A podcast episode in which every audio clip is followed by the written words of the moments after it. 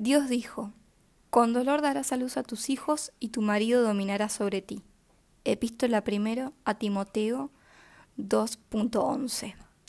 Dios dijo, Si un hombre encuentra una joven virgen no comprometida y se apodera de ella, ella será su mujer porque la ha violado.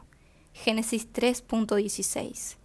Dios dijo, ¿Cómo será limpio el que nace de una mujer? Corintios 11.5 8.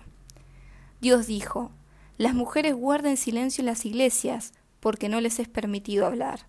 Deuteronomio 22.13 21.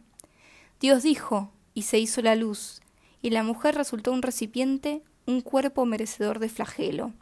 Pero Dios, Todopoderoso, también creó a la serpiente e hizo estúpido a Adán porque fue su costilla quien lo sedujo. ¿Acaso un hombre no puede pensar por sí mismo?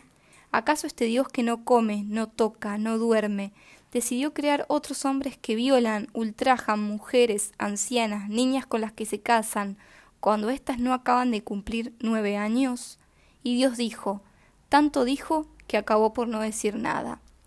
También dijo que el aborto es un pecado, pero ¿cómo puede este Dios, que no es hombre ni mujer, que no tiene útero, vulva ni vagina, que nos obliga a parir con dolor, que nos permite ser violadas, que nos obliga a callar, que nos entrega en matrimonio con nuestro violador, que nos casa a los nueve años, creerse con el derecho a habitar un cuerpo que nació de una costilla, pero se hizo carne y logró por mérito propio la expulsión de un paraíso que resultó cruel y misógino.